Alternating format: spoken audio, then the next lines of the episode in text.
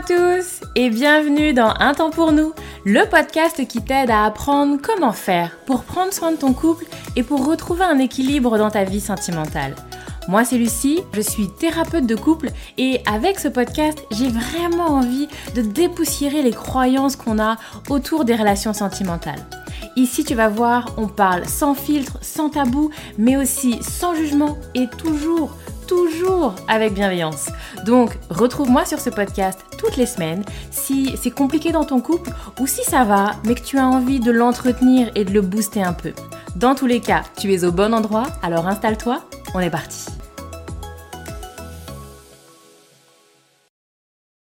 Hello, bonjour à tous, bonjour tout le monde, bonjour, bonjour.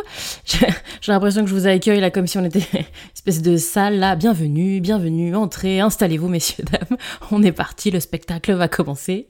Bref, J'espère que vous allez bien. Je commence par faire de l'humour pour détendre un petit peu l'atmosphère, puisque la thématique du jour n'est clairement pas une thématique très très drôle, et que j'imagine que si vous écoutez cet épisode, vous arrivez peut-être le cœur un peu lourd, un peu chargé, et on va essayer de vous apaiser, de répondre à vos questions et d'en faire un truc un chouille, un chouille, un peu plus léger. Bref, voilà, j'ai commencé mon intro, j'espère que vous allez bien, on s'installe, on commence, on est parti.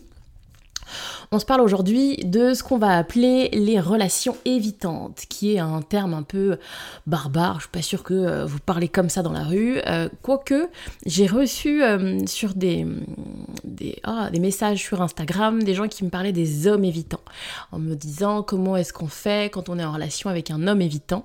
Et je l'ai déjà entendu également à plusieurs reprises en consultation où il y a aussi cette idée-là de, voilà, il a un, un attachement évitant, il a une personnalité évitante, etc. etc. Donc voilà, c'est des termes qu'on entend de gens qui s'intéressent aussi beaucoup euh, de près ou de loin un peu à la psychologie. Donc déjà, on va commencer par deux, trois petites bases. Petit 1, alors c'est vrai que c'est souvent des femmes qui m'ont parlé de ça, mais j'ai aussi des hommes, alors qui ont peut-être moins utilisé ce truc de relation évitante, mais qui me décrivent les mêmes, euh, les mêmes comportements. Donc je pense que c'est quand même quelque chose qui est assez universel et pas uniquement masculin. Et euh, déjà, tout ce qui va être, euh, comment on appelle ça, d'un éclairage plutôt euh, euh, psychiatrique, médical, hein, parce que c'est un mot qui est comme ça un peu valise de nos jours, mais de la même manière qu'on va utiliser par exemple pervers narcissique un peu à toutes les sauces, pervers narcissique, ça, ça correspond aussi à une définition précise de quelque chose qui est diagnostiqué par un médecin psychiatre. Bon, la perversité, c'est quelque chose qui se diagnostique. Ok. De la même manière, ces personnalités évitantes, ces styles d'attachement-là, c'est des choses qui peuvent se diagnostiquer sur le plan médical avec un médecin psychiatre. Ce que je ne suis pas. Donc, l'idée va pas être forcément pour moi de parler de ces personnalités-là euh, avec un diagnostic médical, qui sont vraiment des personnalités euh, particulières, mais plutôt de parler de toutes ces personnes qui ont de près ou de loin des petites attitudes similaires et à qui on va coller un peu cette étiquette. Ça marche pareil pour pervers narcissique. Toutes les personnes qu'on dit pervers narcissiques ne le sont pas, bien évidemment. Euh, par contre, il y a quand même quelque chose à faire parce qu'il y a certains traits de caractère, certains comportements où on a l'impression que ça y ressemble et donc bah, il faut quand même qu'on s'en parle et puis qu'on fasse quelque chose avec. C'est la même idée pour euh, l'épisode du jour. Donc, L'idée, ça va être de venir un petit peu, que je vous explique déjà de, de quoi on parle, de quoi on parle, quels sont les signes, qu'est-ce qu'on peut reconnaître, qu'est-ce qu'on peut comprendre de ce type de fonctionnement. Donc déjà, je pense que c'est important de l'avoir en tête que euh, de manière générale, on va retrouver euh, ce qu'on va appeler la peur de l'intimité, on va parler d'indépendance excessive et on va parler euh, d'évitement d'émotions fortes. Je vous en dis un peu plus pour que ça vous parle. Ça va être des comportements de gens qui disent bon bah voilà, on est bien ensemble, mais on va pas forcément officialiser qu'on est bien ensemble. On se voit, c'est bien, mais faut pas que ça aille trop vite, faut que voilà, on y va doucement, on prend quand même le temps. Ça va être aussi des couples où bah on est très connecté puis d'un coup très distant. Un coup on est là, on peut plus se passer de l'autre, on est là, on s'appelle, on s'appelle, on s'appelle, il y a comme ça quelque chose de d'excessif, parfois même de trop. Et puis ensuite, ah bah non, j'ai besoin de recul, j'ai besoin de temps pour moi, faut qu'on fasse une pause, faut qu'on prenne de la distance, etc. Alors que il ne s'est rien passé de négatif en fait. C'était très bien, ça va très bien, et puis d'un coup il y a une prise de distance. D'un coup il y a un repli sur soi. Vous voyez ce que je vous disais tout à l'heure d'une indépendance excessive. Il y a comme ça quelque chose de on est en couple, mais pour autant mon indépendance, ma sphère individuelle à moi, elle est ultra importante et elle prend énormément de place. On va également donc parler de peur d'intimité, de malaise sur l'intimité. Pas forcément ce qu'on va appeler d'intimité euh, sexuelle euh, au niveau du corps. Je vous parle plutôt d'une intimité sur cette vulnérabilité.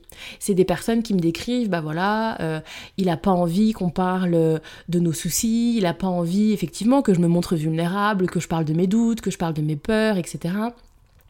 Euh, ça va être aussi des gens qui vont me dire bah non, elle me renvoie que elle veut que du positif, que des trucs agréables, que des bons moments et elle veut pas des euh, prises de tête, des euh, choses un peu compliquées ou du on parle de nos mal-être en fait.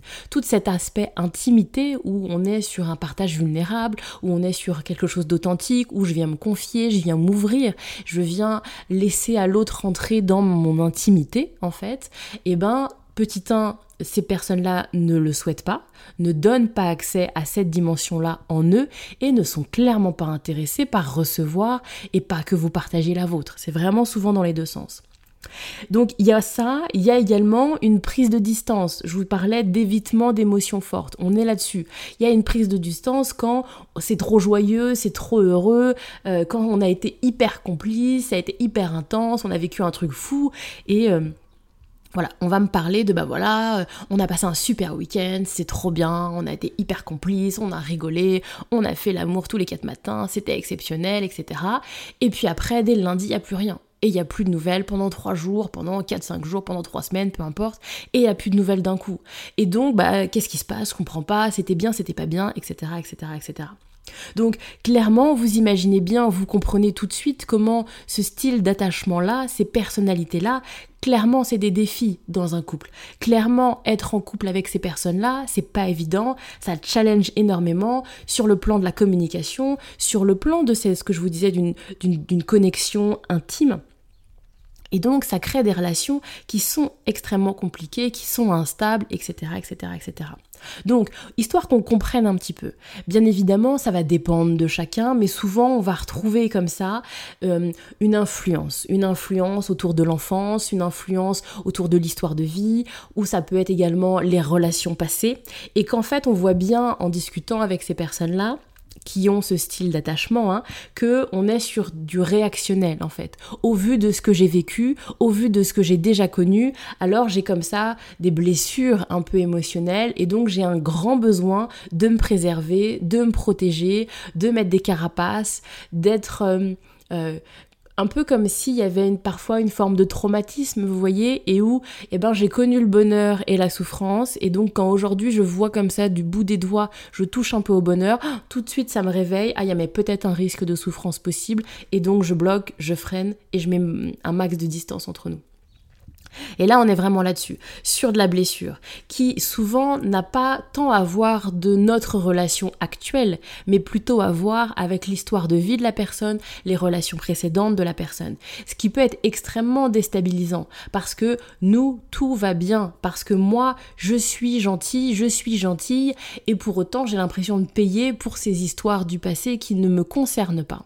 Oui, je vous disais, c'est pas évident. Euh, ça peut être également des personnes qui vont me décrire que dès qu'il y a des conversations qui deviennent un peu sérieuses, dès qu'on est sur des moments où on a envie de descendre un peu d'un étage et d'être sur quelque chose de moins en surface, plus authentique, euh, alors il n'y a plus personne alors ça se ferme, alors c'est des personnes qui sont comme ça complètement verrouillées. Pareil, c'est que des personnes qui vont avoir du mal à exprimer leurs émotions et qui régulièrement comme ça rappellent le j'ai besoin de temps pour moi, j'ai besoin de mon espace personnel, j'ai besoin d'être, de répondre à mes besoins et que euh, ils ont vraiment parfois l'impression que la relation avec l'autre va venir entraver, limiter, euh, diminuer leurs besoins, leur liberté individuelle. Et donc il y a voilà comme ça des signes souvent que vous pouvez hein, percevoir de d'évitement en fait. On évite euh, certaines choses comme des euh, conversations euh, un peu délicates, comme des émotions fortes, etc., etc. Donc, qu'est-ce que ça entraîne dans ce type de relation? Ça entraîne une frustration, ça entraîne une incompréhension, ça entraîne une exaspération. Pense qu'on peut le résumer comme ça. Une frustration parce que c'est quelqu'un avec qui on est bien et pour autant on n'arrive pas. Alors, frustration pour les deux. Hein. Je parle à la fois pour la personne qui a ce comportement-là et la personne qui est en couple avec quelqu'un qui a ce comportement-là. C'est frustrant parce qu'il y a un côté où on se sent bien, il y a un côté où on est bien ensemble, où, encore une fois, comme je le dis souvent, on voit tout le potentiel possible qu'on pourrait avoir et tout ce qu'on pourrait vivre et qu'on ne vit pas. Et ça, c'est extrêmement frustrant. C'est frustrant aussi parce que parfois on a l'impression d'y goûter un peu, parfois on a l'impression qu'on le vit un petit peu le temps de quelques heures, d'une soirée, quelques semaines, un week-end. On touche du doigt un petit peu ça et puis très vite ça nous est enlevé. Et ça c'est extrêmement euh, déstabilisant et insécurisant en fait parce que j'ai pas de garantie. Quand bien même là c'est bien, je me sens bien, j'ai l'impression que l'autre est bien, Peut-être que dans, deux jours, tout ça s'arrête et puis pas de nouvelles pendant euh, des jours et des semaines. Ou quelqu'un qui d'un coup se verrouille et se renferme. Euh, c'est compliqué également d'avoir comme ça une connexion profonde avec l'autre, parce que pour ça, il faut aussi faire preuve de vulnérabilité, il faut aussi avoir accès à du partage d'intimité, en fait, pour venir ancrer et nouer des relations de manière plus forte et plus profonde. Et puis, il y a également, on m'amène aussi souvent la confiance, le manque de confiance. Ben oui, mais euh, il y a comme ça quelque chose d'une incompréhension. Est-ce que, je vous dis n'importe quoi, le week-end dernier c'était exceptionnel et puis en fait après j'ai pas de nouvelles? Ou le week-end dernier c'était exceptionnel et puis d'un coup on se parle plus, la personne est distante en face je ne comprends pas. Est-ce qu'en fait le week-end n'était pas bon? Est-ce qu'en fait j'ai cru que c'était bon mais ça ne l'était pas? En fait, il s'est passé quelque chose que je n'ai pas vu et qui a euh, et qui explique le comportement actuel. Vous voyez un peu la parano dans, lequel, dans laquelle on va rentrer. Et donc ça, ça bouffe de l'espace mental et ça, ça vous ronge en fait. Dans il n'y a pas de logique, je ne comprends pas. Et donc, effectivement, il peut y avoir quelque chose, moi j'entends souvent, mais en fait peut-être qu'il y a quelqu'un d'autre, en fait peut-être qu'il pense ou elle pense à quelqu'un d'autre, en fait peut-être que sa dernière relation n'est pas complètement terminée, etc., etc., etc. Et donc, du coup, je commence à être un peu parano, à m'imaginer que l'autre est ailleurs, avec quelqu'un d'autre, etc.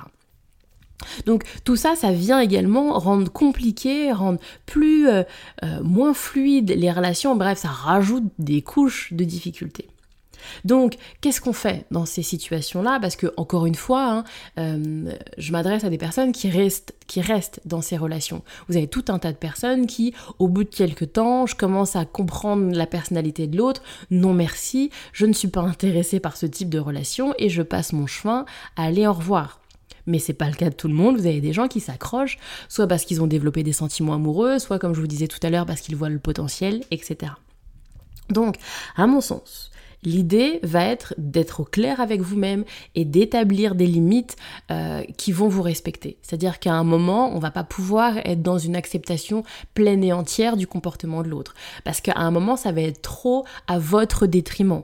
Et l'idée, c'est pas de bah tu fonctionnes comme tu veux et moi je suis à côté et je me dépatouille. Bah non, en fait. Si on est sur un engagement, si on est sur une relation, bah effectivement, il y a, quand même l'idée que il faut que moi aussi j'y trouve mon compte, il faut que le couple prenne aussi un petit peu de temps pour que ça se passe bien pour moi. Et donc, il y a besoin que vous soyez au clair sur comment je fixe des limites, ce qui est ok, ce qui est pas ok.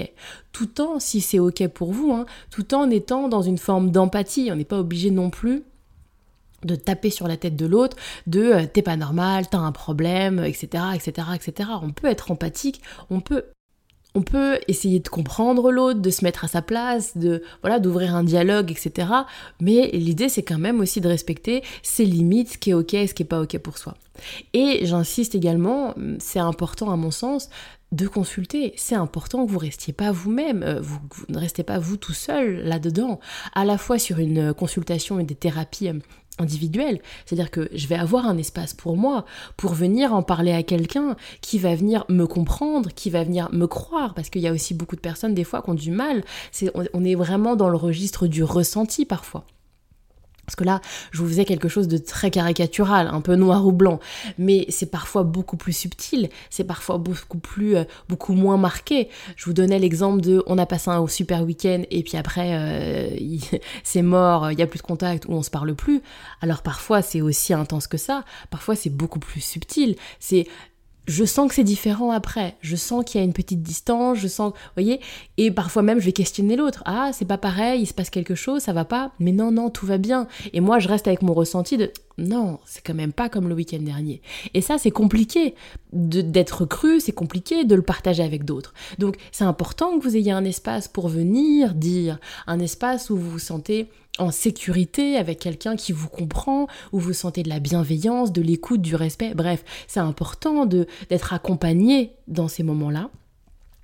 Et c'est également hyper intéressant de faire une thérapie de couple, d'être à deux là-dedans, pour mieux se comprendre, pour mieux se décrypter, pour mieux être au clair sur, bah voilà, quand il est comme ça, quand elle dit ça, alors ça veut dire ça, et de pas être dans vos interprétations à vous personnelles, de pas laisser votre cerveau partir un peu, un peu en live, mais que vous puissiez être orienté, guidé pour mieux comprendre l'autre. Et ça également, c'est hyper intéressant de le faire en présence de quelqu'un qui est neutre, de le faire en présence d'un tiers Bref, je prêche pour ma paroisse, mais bien évidemment, messieurs, dames, si vous sentez que je peux être cette personne-là pour vous, de manière individuelle, pour vous dans euh, votre relation, vous trouverez dans les notes de cet épisode, vous allez avoir le lien de mon site internet, vous allez avoir le lien de mon agenda, n'hésitez pas à prendre le temps, réserver une consultation, faites le premier pas. À un moment, c'est bien gentil et j'essaie, j'écoute des podcasts sans minimiser mon travail sur le podcast, hein.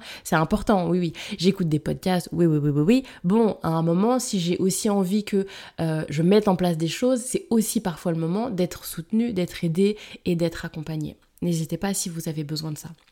Bref, je m'arrête là pour aujourd'hui. J'espère que l'épisode du jour vous aura aidé, vous aura parlé. N'hésitez pas si vous avez besoin d'aller plus loin, si vous avez d'autres questions, si vous avez envie que j'aborde euh, cette thématique-là ou une thématique un peu approchante dans un autre épisode, n'hésitez pas, vous m'envoyez un mail, tout ça, et, puis on, on en discute. Je m'arrête là pour aujourd'hui, je vous souhaite une très très bonne journée, une très bonne semaine, et je vous retrouve bien vite pour un nouvel épisode du podcast. Prenez soin de vous.